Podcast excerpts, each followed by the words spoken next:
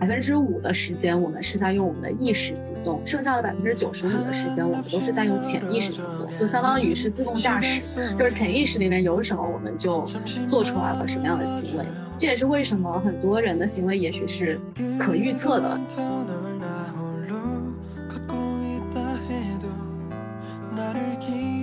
小我就相当于一个公司的基层员工，大我就相当于一个公司的 CEO。所以说，这个大我其实他的视角是要广很多的，他知道这个整个公司的走向是什么样的。但是那个基层员工他可能看不见这么广的视角，他可能就只是看他那件小事儿，然后他可能就觉得说，为什么我要做这件事情啊？感觉很没有意义啊。然后他也不知道大我的安排是什么。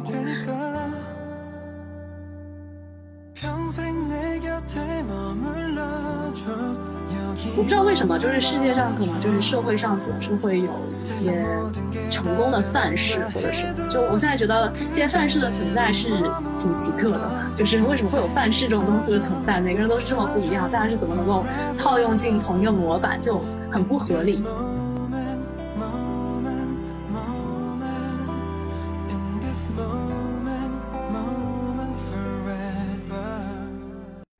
ZY Talk 的听众朋友们，大家好，很高兴又跟大家见面了。那么在我们第三季的开头呢，其实我们录制了一期关于身心灵的播客，然后从冥想和禅修的角度切入，跟大家聊一聊当下的焦虑，以及我们怎么去应对这种焦虑，找到内心的平静。那么在这一期当中呢，我们又开始探讨身心灵这个话题，呃，邀请到了另外的一位好朋友，然后他自己现在是在做这方面相关的创业，所以我就想。特意开这一期播客，我们两个来一起聊一聊他是怎么样去开始逐步接触灵性，然后以及他在这个领域的一些实践。那么，我们就有请他来做一下自我介绍。谢谢自林，大家好，我是 Claire。我之前在美国读的本科，之后在硅谷的科技公司做产品营销经理，一直都是在传统的这种工作环境当中成长。然后后来是由于自己的一些事情，让我开始怀疑身边的这些很多事情并不一定是随机发生的。所以说我自己就开始学习灵性的很多概念，包括吸引力法则，呃，还有与神对话之类的书籍。结果越学越多，越走越深，感觉自己发现了一些宇宙的道理，是可以让其他的很多同学也一起受益的。所以后来就决定自己出来做自由职业者，现在是在做身心灵博主。之前没有怎么听你就讲过你开始的那个契机嘛？然后大概是在什么时间点，以及当时有发生一些什么样事情，或者是你发现了什么，然后引起了后来的这一系列的探索。当时是发生了一些个人生活方面的事情，然后就发现有一些卡点，就重复的遇见。比如说一开始可能会归结为是外界的原因，或者说自己不是很幸运之类的。但是同样属性的事情发生了可能五六遍之后，就会觉得好像不是一个随机事件。有一个朋友就说：“你看看所有的这些事情里面，唯一的共同点是不是你自己？”然后我就觉得，嗯，好像挺有道理的。后来我就呃听说了吸引力法则，这也是一个巧合，因为当时是一个同事姐姐介绍我这个概念，但我一开始也没有去了解。后来我再去了解的时候，发现吸引力法则说的就是我们每个人是什么频率，就会吸引来什么样的事件。我觉得这个至少有可能可以解释在我身上发生的现象，所以我就开始学习吸引力法则。嗯，不过。当时教吸引力法则的很多老师都教了很多技巧，比如说，呃，要想象就是你愿望发生以后的结果长什么样子啊，或者说要呃写很多日记，关于就是畅想你未来理想生活之类的。我也尝试了大家说的这些方法，但是发现有的时候有效，有的时候没有效，所以我就本着钻研的精神，就很想知道这这个东西到底是不是真实存在的，还是说只是大家心理安慰。我后来就是读了很多各种各样的书籍，发展出来了我自己的理论，关于吸引力法则为什么有效，它是怎么运转的。后来因为我把这个东西研究的比较清楚了，然后我觉得可能很多人跟我有同样的困惑，所以我就希望把这个我所知道的东西分享出来。好有意思，我听完以后想就是这几个问题啊，一个就还是我挺好奇是从什么时候开始，比如说是二零一几年或者是二零二几年的时候开始这个事情，然后这个是第一个问题，还有第二个问题就是你刚刚提到的重复遇到的卡点，我不知道是不是方便说，呃，因为我头脑中突然想到之前看过的一个电影，就是女主，然后她每天早上起来都会发现。呃，经历同样的事情，当然是经历的事情的那个顺序会是变化的，但是它会重复、重复的进入到那个生活当中，所以我就挺好奇，当时你遇到的那个卡点会是怎么样的。个人的话，其实主要是在感情方面遇到了，呃，也不能说是同一件事情，但是就是发生了很多不同的事情，但是就给我相同的感受，我就觉得很奇怪，为什么周围的人可能在这些方面都会挺顺利的，让我自己其实从客观条件来看，也不应该遭遇这么多遍，就是这种 让我觉得，嗯，很累，有点难受。事情。对，就是就是觉得这个事情不是很合逻辑，你知道吗？就是，然后我后来就觉得这个。嗯，好像有点奇怪，所以说才去研究这个背后的是什么原因。在这之前，其实我也就是寻求了很多主流的这些处理的方法，比如说读了很多关于情感方面的书籍啊，尤其是一些比较专业的书籍啊，还有去看心理医生，看了好多年，断断续续的，就其实也没有那么的严重，但是我就是非常想要搞清楚到底怎么解决我的这个问题。但是我发现，就其他的这些方法，主流的方法，其实很多时候是治标不治本。尤其是心理咨询，它可能讲到了一半，就是说可能之前你由于你的过往的经历导致了什么什么，但是他并没有完全的告诉你怎么才能根除这个问题。所以说我后来就还是觉得吸引力法则至少给了我一种希望，觉得说哦，也许有某种方式是可以让我完全转换掉之前的这种模式，完全换一种新的模式。触发我去阅读吸引力法则这种属性的事件呢，其实已经在我的生命当中发生了挺长时间，就是它是断断续续的。就是第一次发生可能是比较小的时候，但是我一开始也没有把这个当回事儿，我就觉得说反正每个人都会有不同的经历嘛。然后但是后来它重复发生的时候，我就觉得怎么永远这么似曾相识，而且把自己就会放进一个相当于负循环当中去，因为。经历的多了，你就很想躲避它，躲避它你就会害怕，害怕的话你可能会吸引来越多、更多这样的事件，所以其实挺有意思的这个这个循环的模式。后来是到二零一八年的时候，我就终于下定决心，我想了解一下吸引力法则是什么东西，就开始看了很多视频啊、看书啊，最后才慢慢走上这个探索的道路。然后到现在是二零二二年，也就是差不多四年的时间之后，我感觉自己已经完全搞清楚了吸引力法则到底是怎么运作的，为什么它看起来有的时候有用，有的时候没有用。对，所以说现在感觉自己已经到了一个可以出来分享的地步了。我其实我没有看过《心理法则》这本书，但是听过很多人提到过它，包括很多视频或者是文章里面去写的时候，都会频繁的去 cue 到它。呃，所以你刚刚有提到说，发现它有些东西有用，有些东西没用，有没有就是具体的你印象比较深刻的，你觉得还是挺有道理的，以及你觉得 somehow 不那么呃有用的一些点？对，举个很简单的例子，就是吸引力法则当中大家经常说的一个很常用的技巧，就是说你要想象一个事情发生以后的画面。比如说你的愿望是拿到某个 offer，那你就要想象说你拿到这个 offer 以后自己是多么多么的开心。有些老师会教说，哦，那你要想象一下你拿到 offer 的那个。那封 email，想象你读完那封 email 以后自己多么的开心之类的。我之前就会尝试这些技巧，后来会发现说，很多时候我可能做了这些工作，但是我依然没有获得我想要的结果。后来我就会想说，那为什么没有获得这个结果？最后我发现是因为其实本质上这些技巧都不是特别的重要，最重要的是你自己的内心的真实的感受是什么样的。如果你觉得你拿下这个 offer 完全没有问题，你觉得自己完全 qualified，所有的任何的工作都应该给你 offer，你有这样的自信的话，那你就非常容易拿到 offer。所以本质上它不是一个技巧的问题，而是一个你的心态、你的自我认知是否足够自信，是否有足够高的自我价值感。但是去找到就是 so searching 也好，或者是通过其他任何方式也好，去去找到那个力量，其实还蛮难的。所以你是在之后通过其他的工具也好，或者是方法也好，或者是一些灵性的体系也好，发现了说在数之外更有用的方式，对吗？对我也是不断的在摸索，因为我从小是一个比较敏感的人，就是对自我的觉察是比较敏锐的，对他人的情绪的感知也是比较敏感的，所以小的时候其实过得比较痛苦，会觉得啊好多情绪扑面而来，不知道怎么处理。无论是我自己的情绪还是他人的情绪，对，但是这个在就是我研究吸引力法则的过程当中起到了很大的作用，因为我可以非常精微的去观察我自己的内心到底是有什么细微的区别，然后我就会发现说，哦，可能同样是使用某一种技巧，那有的时候我的心态是很自信的，有的时候我的心态是很不确定的，有的时候我用这个技巧仅仅是因为我特别想要依赖某一种外界的力量去实现我的愿望，但这种时候其实本质透露的是一种我对这个愿望不够自信。我不够有掌控感，所以最终显化出来的也是这种不确定性。对，所以这个就是我通过不断的自己做实验，然后观察自己，总结出来的一个规律。关于灵性，其实市面上或主流或非主流的，其实也有很多很多种方式嘛。包括怎么样去定义灵性，怎么样去定义玄学，然后包括身心灵，就是都是还蛮模糊不清的一些概念。然后关于我们想要去寻求一些所谓非科学的这种更精神性的东西的时候，大家会聊到说星盘啊、塔罗呀、八字啊，包括你现在主要在做的潜意识阅读，或者是啊我们叫它阿卡西的记录的阅读，都有各种各样的。我挺想了解一下，就是你在接触的过程当中，呃，你都接触了哪几种？然后到最后，呃，你现在会主要专注在阿卡西的原因是什么？嗯，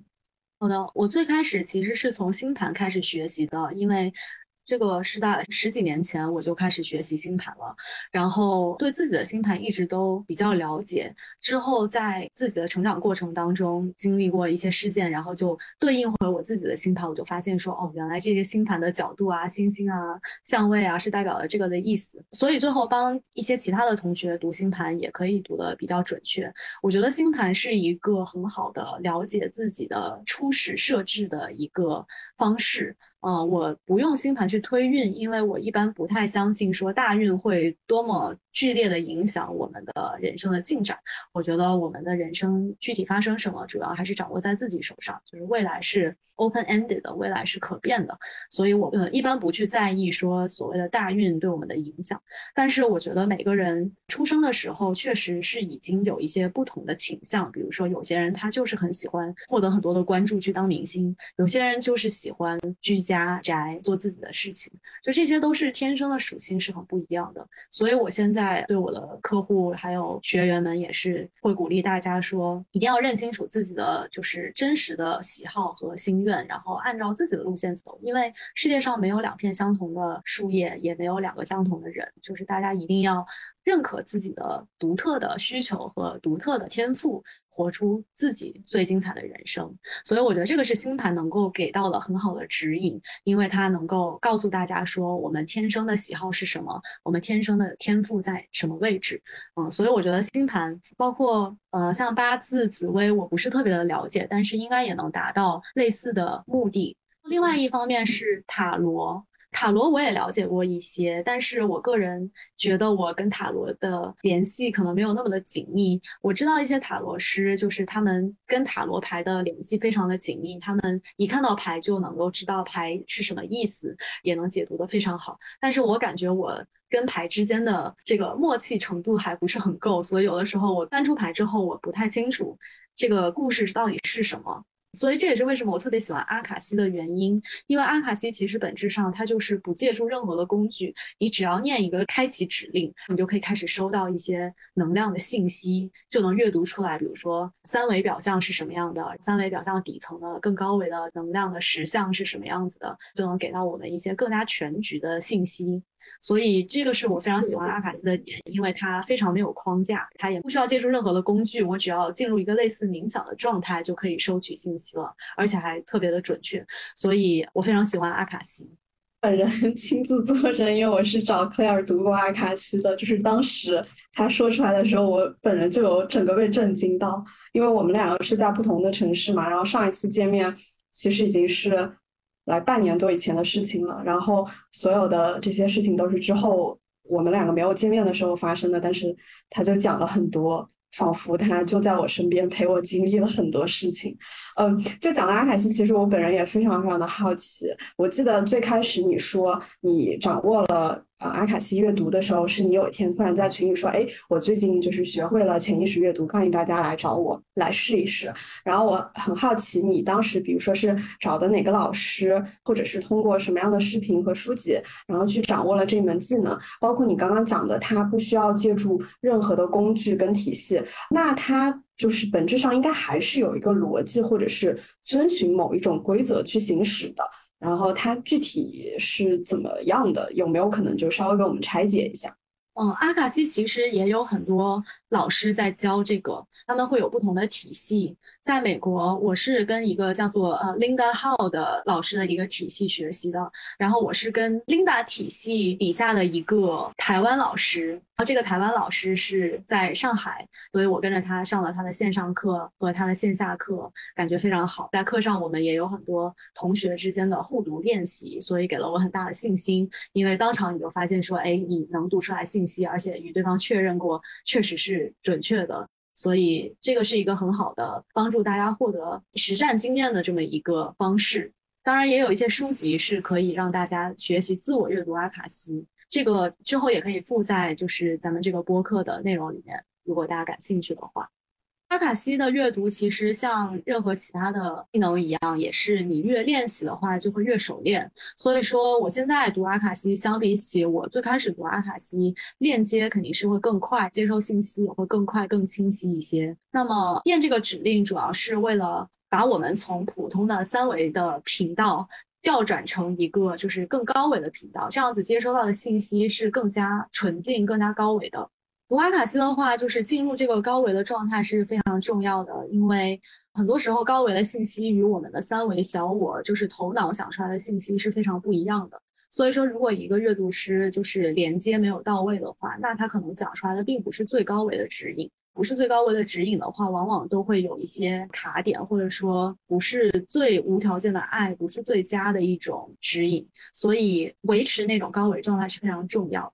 我个人的体验来说，我也觉得就是每个阅读师都只是一个翻译，我们接收到的是能量，然后用自己的语言把这个能量翻译成大家能听懂的语言。所以说，我们管自己叫做管道。当我们作为一个管道的时候，我们必须要处在一个非常。尽可能没有小我的状态当中，对我我觉得就是嗯，echo 一下你刚刚提到的几个点，嗯，第一个是我觉得很好的一个比喻，就是你把自己比喻成一个管道，我想象中就是阿卡西的阅读者，其实你们就。很像是传讯者，你们接收了高维的信息，然后比较客观的，然后用你们的方式去输出给案者，然后告诉他们高维传递下来的信息。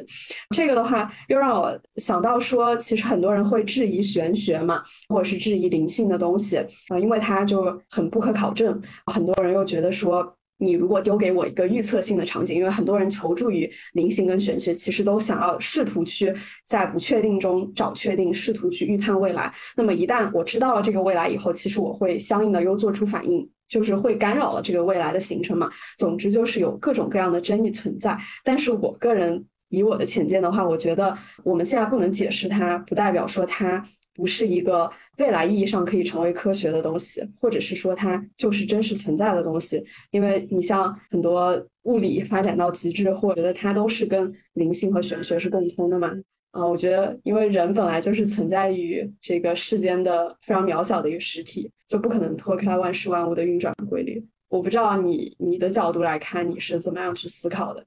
就是所有的这些对于灵性的质疑。我其实也读过很多量子力学方面的书籍，因为我中学的时候最喜欢的科目是物理，后来也特别喜欢研究量子力学，但是我实在是不敢说我很懂，因为我周围就是有专门读量子力学 PhD 的朋友，每次我都要向他们请教。对，呃，但是就是我个人是认为我们的意识与我们的物理世界是息息相关的。我甚至认为我有经历过跨越平行宇宙的情况，当然这个我自己也不是很确定，但我可以分享一下这个小故事。就有一天，就是我我有一个白色的那种办公椅，然后它是皮质的，嗯，然后有一天我在上面发现了一块小红点，大概是呃一厘米直径左右的一一块，然后我就一开始不知道怎么粘上去的，我以为是辣椒面啊还是什么的，我想把它擦掉，但是怎么着都擦不掉，我还用了洗洁精啊都擦不掉。后来我就不管它了，我就出去旅游了。旅游了一个星期回来之后，我再回去看，我就发现那个斑点就完全不见了，就没有任何人动它，它就不见了。就首先它出现的也很奇怪，然后但是它消失的也很奇怪，所以我就我不知道发生了什么，我只能理解为可能是我穿越了平行宇宙，但是也可能不是。不过，anyways，我我其实是很嗯，就是 open to 这样子的概念的，就我相信我们的宇宙。我们的现物理现实不是我们看起来的这么简单，就是它也不是一个那么固定的事情。就是之前自己听到过，其实我三号也是比较认同的一个点。其实我也想问一下，你是不是这样想的？就是说，我们人类很多时候都以为是我们先有意识才有行动。比如说，我先想到我要去抓这支笔，我先想到今天我要给你打这段字，然后我去用我的意识指导行动这么做。但是实际上，我们并不具备这样的能力。我们是先行动了，再有意识，而且这个意识会让我们以为是我们的意识去指导我们行动的。就是在你迈出那一步之前，其实你的潜意识已经指导你迈出那一步了，然后你还以为是说啊，我想迈出那一步我才迈的。我不知道你是不是听过或者是认同这种看法。那这个是相辅相成的一件事情。就我最开始的时候，有一次找了一个催眠师帮我做催眠，因为我想改写一下我的那个潜意识里面的某些信念。他就给我推荐了一本书，叫做《The Honeymoon Effect》。然后那本书里面就讲的说，百分之五的时间我们是在用我们的意识行动，剩下的百分之九十五的时间我们都是在用潜意识行动，就相当于是自动驾驶，就是潜意识里面有什么我们就做出来了什么样的行为。这也是为什么很多人的行为也许是可预测的，就好像有一本书就是专门讲说，如果数据齐全的话，那每个人每分每秒会做什么都完全可以预测。我觉得这个是属于当人可能没有下意识的去改变自己的潜意识里面包含什么的时候，很可能是这样的。它确实是很具备预测性的。但是我觉得我们也可以反作用于环境，就是我们可以通过改写我们自己的意识，然后直到潜意识。然后我们就可以改变我们的现实，所以我觉得这也是为什么学习灵性，我个人认为对于很多人都会很有帮助，是因为它给了我们一个方法，去把主动权掌握在自己手中，就不再觉得说哦很多事情是我无能为力的，很多事情是我改变不了的。其实灵性的概念就是说，整个你眼前的宇宙都是你显化出来的，所以说你其实是可以去改变里面的任何的东西，所以。我觉得这个是一个非常给人力量的一种视角吧。我觉得不管怎么说，让大家觉得哦，我是有很多可掌控的。我通过改变自己的信念，我就可以改变外界。我觉得这个是让人特别有信心的一件事情。我的想法可能会稍微往另外一个方向走，就是我也特别，所以所以这个我觉得就是有一点点自相矛盾的地方。一方面我特别认可，就是你你所。经历的一切其实都是你内在向外的投射跟显化，以及刚刚我们说到说你所见的物理的世界，其实不一定是真的，就可能它是超脱之上的。你以为你看到的是球形，你以为你看到的是这个颜色，其实都是你这个生物体构造告诉你的。那可能别的一个兔子或者是什么昆虫，它看着就是方的，然后你看的是红的，它看的是绿的，就是我会呃有一点这种感觉。所以一方面我是相信这种投射跟显化，以及你的。自主能动性是能够去改变它的，但另外一方面，我又不停的被另外一种观点洗脑，就是我们每个人都是一个 avatar，然后在高维里面有一个人在玩我们，也可能不只是玩我一个人，是玩很多人。然后我我所有的自主的意识，我所能做的这些东西，其实都是。我的高维玩我的那个人给我设定说，你可以去这样去做。然后在我以为我有自由意志去显化很多东西的时候，其实都是他给我的权利。就这种会比较偏宿命或者是命运论一点。就这两种想法就一直在我的脑海里面会交织。这个是一个非常好的点，就是我有答案关于这个事情。因为当我们说我的时候，就是并不是只是一层，就是其实我是有很多层的，有小我的层面，有大我的层面，还有最上面是整体意识，也就是我就是整个宇宙这种意识。然后在小我的层面，就是我们普通的三维三维层面的运转，比如说啊，我今天是怎么觉得的，别人是怎么觉得的，别人跟我的观点不一致之类之类的，这些都是小我层面的。大我层面是一个更高一级别的。我最近在开一个吸引力法则的课，里面我就有讲到说，小我就相当于一个公司的基层员工，大我就相当于一个公司的 CEO。所以说，这个大我其实它的视角是要广很多的，他知道这个整个公司的走向是什么样，里面的各个部门是怎么配合的，为什么那个基层员工要做他手上在做的那一件小事，那件小事是怎么跟整个的大的这个 big picture 联系在一起的。但是那个基层员工他可能看不见这么广的视角。他可能就只是看他那件小事儿，然后他可能就觉得说，为什么我要做这件事情啊？感觉很没有意义啊。然后他也不知道大我的安排是什么。这种情况下，所以小我可能就会有很多很多的困惑。他可能也会看见很多，就是啊，别人与我不一致，我好像遇到了很多阻力之类之类的。但是从大我的层面来看，更多的是一个所有人都是一个和谐的整体。那他能更加看见就是。和谐的整体的运作，然后就更能知道每一个小的部分，就它更容易理解每一个小的部分存在的意义。所以，当我们在日常生活当中运转的时候，其实我们可以选择我们的视角，我们可以把我们看成是小我的我，也可以看成是那个大我的我。就像你刚才说的那种，就是上面有一个玩家在玩我们底下的所有人，确实。但是问题是，你既可以是底下那个被玩的人。你也可以是上面那个玩底下人的人，就取决于你的视角是什么。如果你自己把自己就是从小我的视角看问题的话，那可能很多时候感觉像是一个被玩的人。但你也可以提升到大我的那个视角当中去，这样子的话就可以相当于解锁一些权限，然后 就可以显化出一些有意思的东西，可能就能做到很多小我做不到的事情。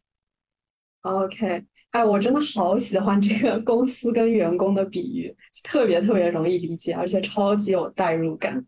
OK，哎，那你刚刚就是顺便也提到了，说自己现在正在开的这个吸引力课程嘛？啊，所以我们要不就简单的延展的话讲一下，呃，这个课程大概的一些主题内容，以及它都适合一些什么样的人来学啊？你现在呃招进来的第一批小徒弟，也可以就是跟我们说一下他的画像，大概就知道是什么样一群人适合学。首先招进来的都不是小徒弟，都是就是朋友们，然后大家是互帮互助。我感觉就是呃，所有的同学们也都贡献了很多他们的个人经历和个人的，就是对他们来说有效的方法。所以我感觉这个课程目前进展的非常好，嗯。我现在开的是一期实验班，因为我虽然自己感觉打通了任督二脉，搞明白了很多就是背后的各种各样的从大到小的原理，但是我发现很多时候当我要讲出去的时候，我有点。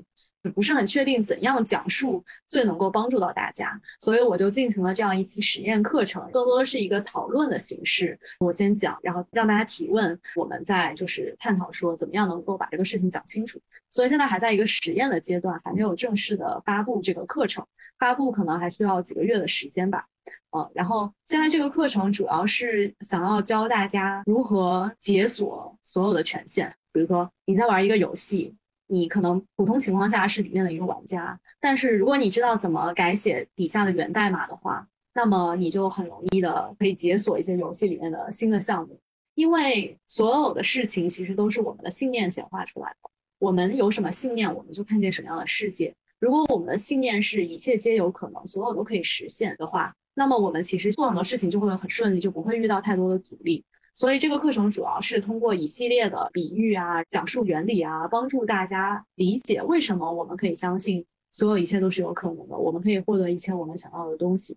对，这个是最重要的，就是帮助大家树立这样的信念。然后也有一些实操的过程，就是说在现实生活当中，如果说你遇到了情绪崩溃怎么办？你遇到了负面事件怎么办？就有一个调整频率的流程，帮助大家在日常生活当中练习更加稳定这个状态。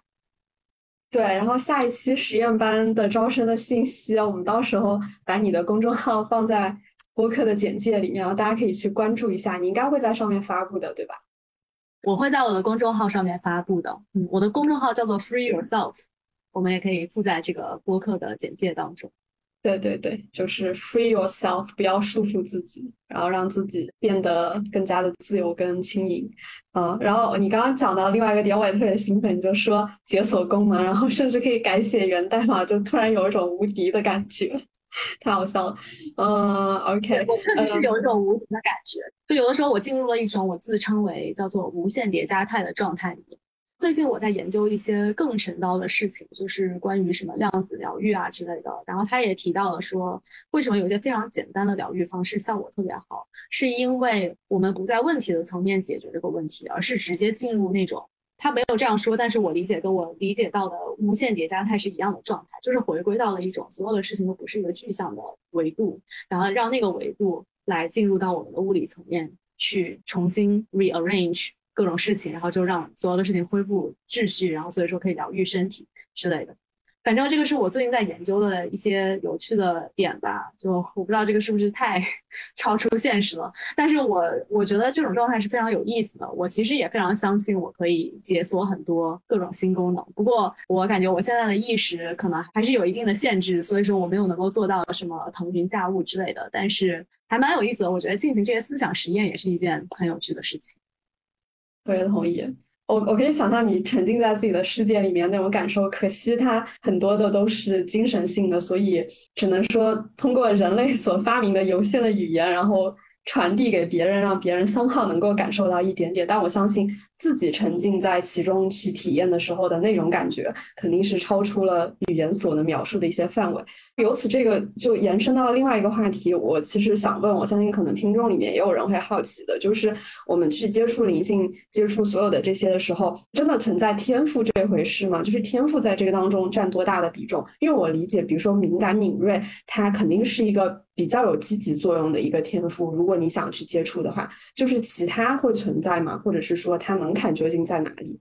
本质上来说，其实没有任何的门槛，因为每个人都是，嗯，灵性里面有个概念叫做万物合一嘛，所以说其实所有人都是从同一个源头出来的。之所以在阿卡西里面能够读到信息，是因为源头就包含了所有的信息，然后我们每个人都是能够去进入到那些信息场里面的，这个是我们每个人类与生俱来的能力，但是很多人并没有开发这个能力。一方面可能是意愿的原因，另外一方面可能也是就是没有这个契机让他们去了解这件事情。其实我们说就是这种所谓的类似通灵的属性是每个人都有的。最简单的说，有些人他可能就会有一些直觉，比如说有一天他可能就觉得有些事情要发生，然后真的就有些事情发生，或者说他就觉得自己要中彩票，然后去买了张彩票，然后真的中了。就当然这个可能有点太科幻，换换一种说法了，就。比如说，有些同学可能想到了某个人，然后那个人就突然联系他了，之类的这件事情，其实也是小的这种心电感应，或者说大家的通灵的天线在运转。但是，呃，就大部分人把这个东西都归类为巧合，也没有想的更多的去使用它。但是经过练习的话，其实每个人都可以打开自己的这种灵性的天线，接收到更多的信息，看到更多更大维度的世界。所以，我觉得这个练习其实是。挺有意思的，嗯，即便是出于兴趣爱好，也可以尝试一下。我觉得做冥想是一个非常好的方式，因为冥想是帮助大家把自己的大脑安静下来。然后，当我们没有很多小我头脑的想法的时候，其实这些所谓的大我高维的信息就更容易进来。大家可以尝试一下，比如说在冥想的时候，当你进入一个比较安静的状态以后，你就开始问自己问题，任何就是当时正在困扰你的问题，都可以问自己。然后你就等着听一个声音，这个声音很多时候就不是你的大脑创造出来的，因为那个时候你的大脑是处在一个休息的状态。然后，但是你的内心很可能就会立马冒出来一个答案，那个答案大家可以尝试一下，看看会收到什么样的答案，可能会挺有意思。像我现在就是不读阿卡西的时候，我也会经常就是就进入一种类似冥想的状态。当然，我有做一些其他的链接，尽量打开一下我的各种脉轮啊。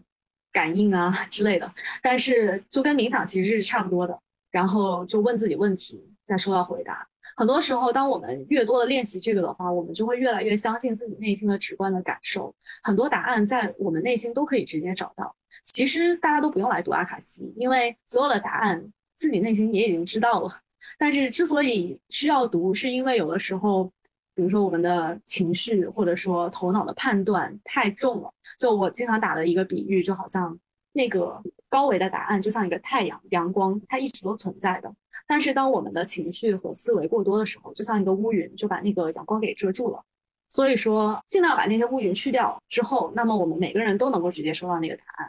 更多的相信自己直接接收到的答案是很好的一件事情，因为这个也是我在课程当中说的，就是每个人其实都处在一种不一样的状态当中，每个人的初始设置是不一样的，然后他的目标是不一样，他现在所处的位置也是不一样，所以说适用于他的指引和适用于别人的指引很可能就是很不一样的。所以说，大家不能通过一个成功法则一二三四五来统一套在每个人身上，更多的学会接收自己内心的指引，我觉得是很有帮助的一件事情。我特别喜欢这个关于太阳跟乌云的这个比喻，包括你会说，其实如果我们能够卸下那么多。情绪的负担，然后理性思考的负担，然后卸下这些遮罩，去真的触碰自己，跟自己内心最深处去建立连接的时候，其实可能并不需要借助外界的力量，但是我觉得很难吧，就是要去在这个过程里面，可能还是需要一个像阿卡西阅读者这样的。传讯人或者是别人的一些帮助，当局者迷。对，呃，而且我觉得还有一个很有意思的点，就是我一下子就呃 get 到了，说我能够怎么样去做冥想，其实就是把自己放到一个比较安静的状态里面，然后你会准备好一些可能困扰你已久的一些问题，然后去提问，并且等待那个答案冒出来，也可能它冒不出来，但是就在这个过程当中，你是把自己的头脑去。清理的一个过程就很像电脑去清理垃圾箱也好，或者是重启装置也好。嗯，对，你说的非常正确。对，我现在经常在讲的一个点是说，躺平解决一切问题，真的，大家什么都不用做，躺平就可以了。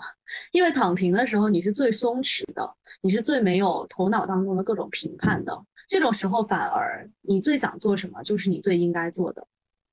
对，然后你刚刚还还有提到一个点，就是说。阿卡西，它的一切其实已经都被记录了嘛，然后所以我们就去调用，然后去观察、去解读就好了。呃，我也想问你，也读了很多的阿卡西的个案了，然后除了说感受到说每个人都是非常独特的存在以外，呃，你还有什么就是在阅读阿卡西的过程当中想跟我们分享的？也可能是别人的故事啊，就是抹去隐私，如果方便说，也可能是你读了很多以后，你又迭代了一遍自己的认知，versus 你刚开始学阿卡西的时候就很想听一下这个。感受、经历或者是心路历程，嗯，我觉得最不一样的点就是，嗯，每个人真的很不一样。比如说，同样是读感情问题，嗯，真的每个人的状态都不一样。我给好几个人读过，比如说他们最理想的另一半是什么样子，就特别不一样。就每个人自己的能量场很不一样，然后他们这个理想的另一半的能量场也非常不一样。我只能说，真的是。就还是像刚才说的，世界上没有相同的叶子，也没有相同的人，所以大家真的是要认可自己的任何的需求和喜好偏好。我不知道为什么，就是世界上可能就是社会上总是会有一些成功的范式或者什么。就我现在觉得这些范式的存在是挺奇特的，就是为什么会有范式这种东西的存在？每个人都是这么不一样，大家是怎么能够套用进同一个模板，就很不合理。对，嗯。这个点我突然想到了，前两天看到的也是有一篇跟玄学相关的哦，是我特别喜欢的另一个玄学博主，他是一意孤行这个呃玄学播客的主播，然后他会讲到说。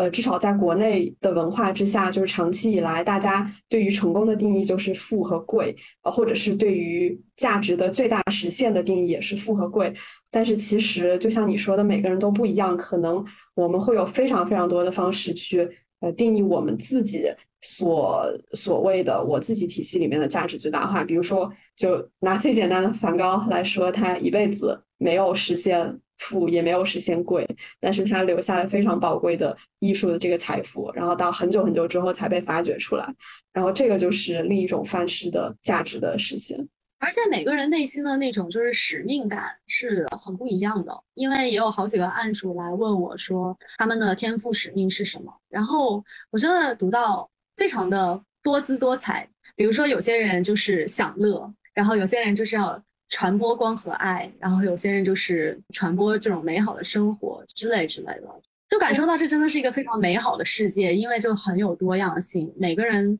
都有不一样的天赋和不一样的爱好。我觉得就是世界真的很美好，但是就现在的这个三 D 现实当中，很多人其实处在一个不是特别忠于自我的状态，因为可能社会上有的模板就只有那么多，但是每个人又那么独特，所以。当自己没有办法嵌进那些模板的时候，可能大家就会产生自我怀疑。但这些是完全没有必要的，因为我觉得模板真的就不应该存在。所以说，不是自己的问题，而是模板的问题。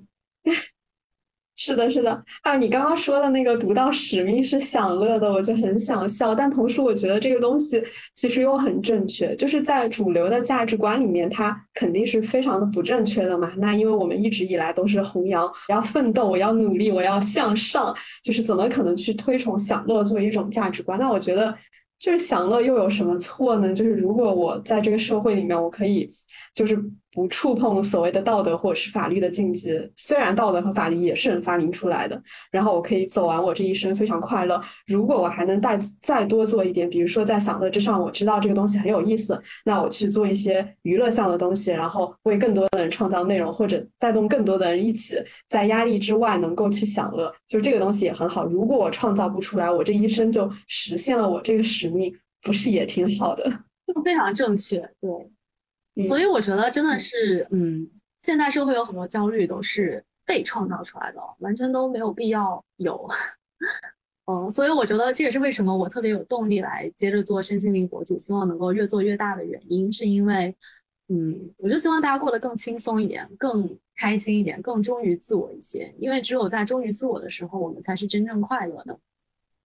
但是现在就是可能社会上比较缺少这方面的资源。因为主流更多的是模板，但是 我现在就特别希望鼓励大家都做最独特的自己。是我们呃聊了这么多关于灵性的东西，然后包括说如果我们去 unlock 了一些呃技能点也好，或者是参透了一些东西也好，其实会让我们整个人的能力或者是思想的境界跟层次都有一定程度的提高嘛。呃，但是同时也有很多人会在说。那即使是这样，其实你还是要回归到现实生活当中，你还是得生活去 get your hands dirty 的去做一些事情，然后可以让你去能够活下来，然后在这个世间去创造一些价值。所以他们就会有人会质疑说：“哦，那我知道了这么多，我好像得到了某种魔法，但是。”我还是得回到生活里面来，非常具体的生活嘛。包括我之前有呃学哲学的小伙伴，他也会说，就是有一段时间他大量的学了很多哲学的东西后，他就会发现他开始跟真实的生活会有一些脱节，然后他会意识到说，我看很多东西变得非常的虚无，然后我。觉得我自己离这个真实的社会很远，然后他就觉得自己可能在一个比较危险的边缘去游走。当然，他一方面很享受，但是另外一方面他又觉得过度的去脱离好像不是很好。所以我不知道你对这个的看法是怎么样的？呃，是说你其实从来没有过呃说呃我我学了这么多我就很厉害了，我不用具体的生活了。呃，还是说你可能也经历过一个特别灵性、特别精神性的一个阶段，发现。比较难回到现实，但是你最后调节好了自己的这个状态，能够在两种就是精神的跟实体的这个空间里面，就是比较自由的去跳跃。嗯，在吸引力法则里面，就是很重要的一点是要接纳现状，就是无论现状是什么样，都要接纳它，不要去与它对抗。像刚才你描述的那种情况，给我的感觉有点像是，比如说自己生活在一个。泡泡里边，然后这个泡泡里面一切都很完美，但是泡泡外面有一些数据啊是没有办法符合这个泡泡里面的规则的。然后，但是呢，就是可能作为一个主体验人，然后就会去忽视外面的那些世界。这种其实是一个不太好的状态，因为它其实是把自己的这一套东西与外界分离了。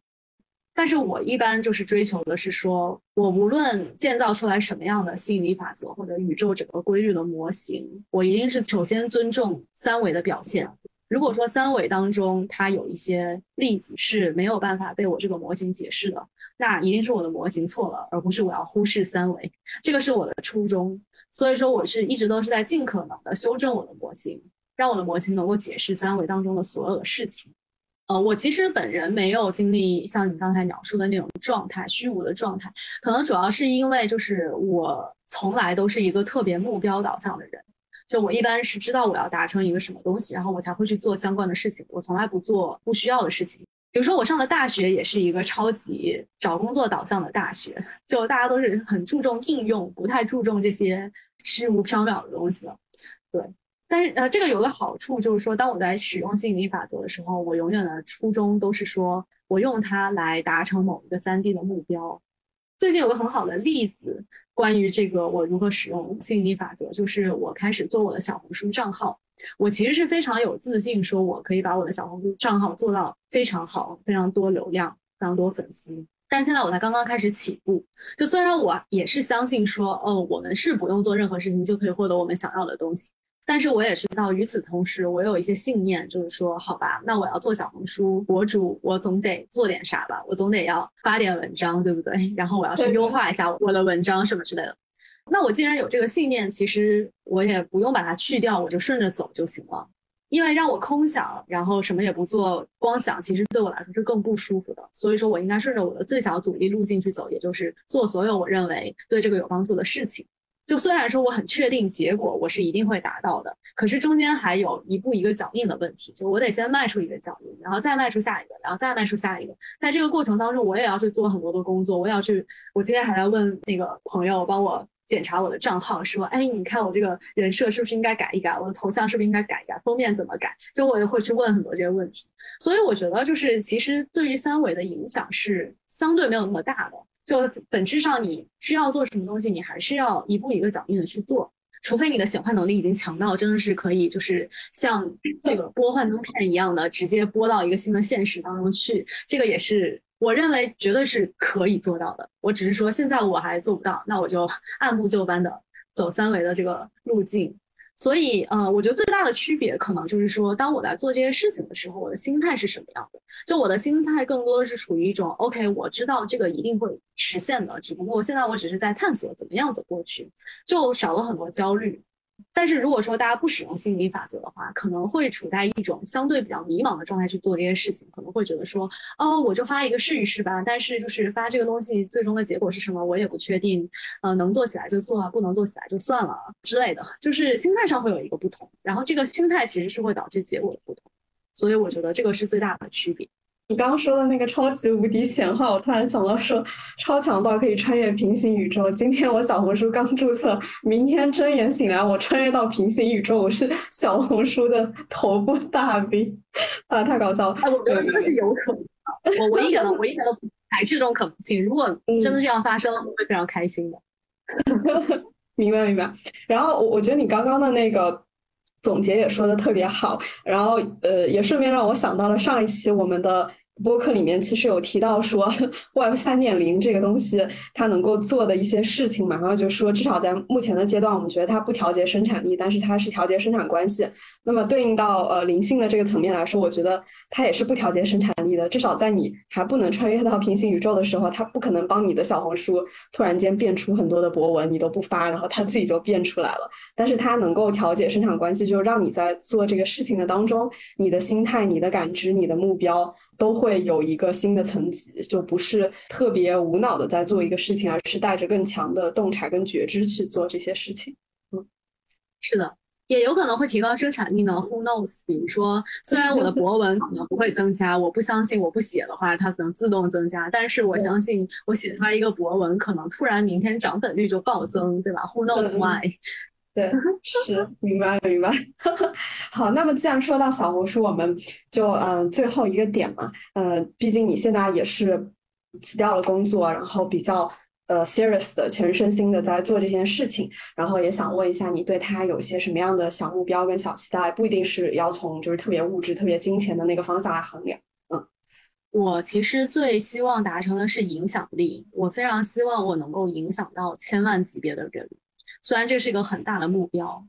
嗯，我写的那个就是我有一个公众号上面有一个个案咨询的一个介绍的页面，然后在那个页面里面写，我就写了说致力于在一次咨询内就显著的解决问题，是我真的希望就是如果大家有什么问题来找我的话，我咨询一次就大家就觉得解决了，不用再来咨询了，然后就可以很开心的过自己的人生，这个是我非常希望达到的一个状态，所以我希望就是复购率非常低。但是效果极其的明显，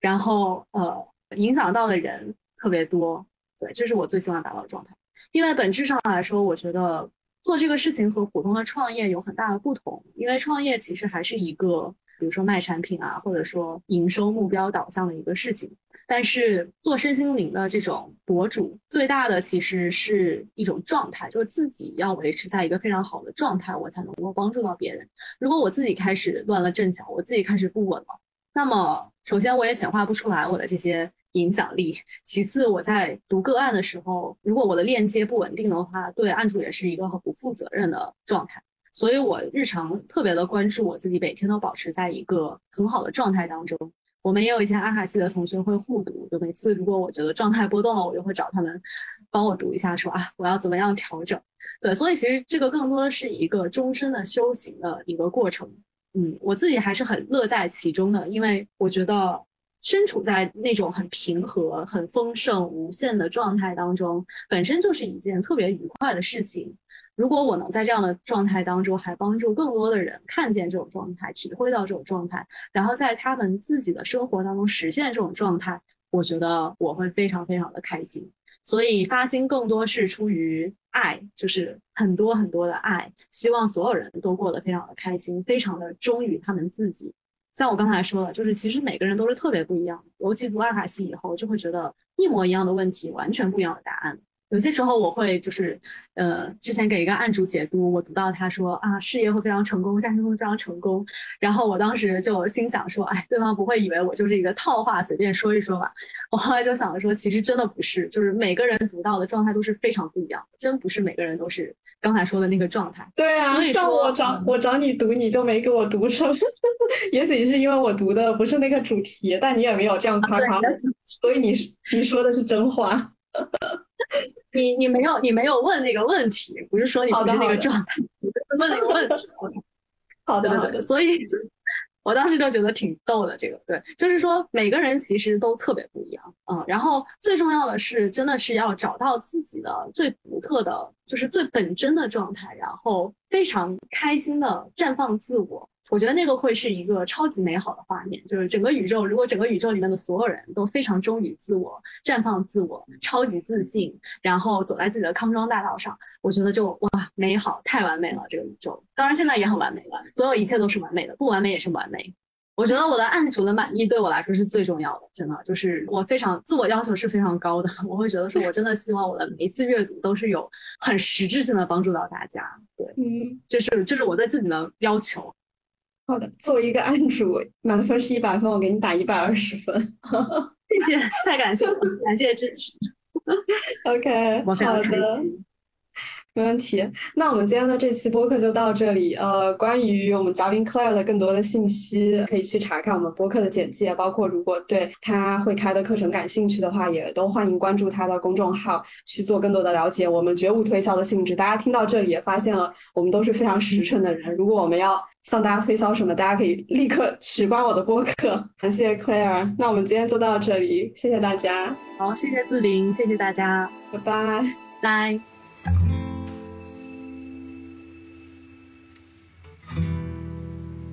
感谢大家的收听，本期 ZY Talk 到此结束。如果你想要了解更多的内容，可以在 Apple Podcast 或是喜马拉雅或是小宇宙搜索 ZY Talk 关注我们，也可以在微信搜索 ZY Talk 一百关注我们的微信公众号，里面会有更多关于播客的视觉性的资料。那么也欢迎你，如果觉得播客的内容有用的话，把它推荐给身边的朋友，或是点赞、关注、订阅、留言。你的支持会是我们把播客继续做下去的最大的动力。谢谢大家。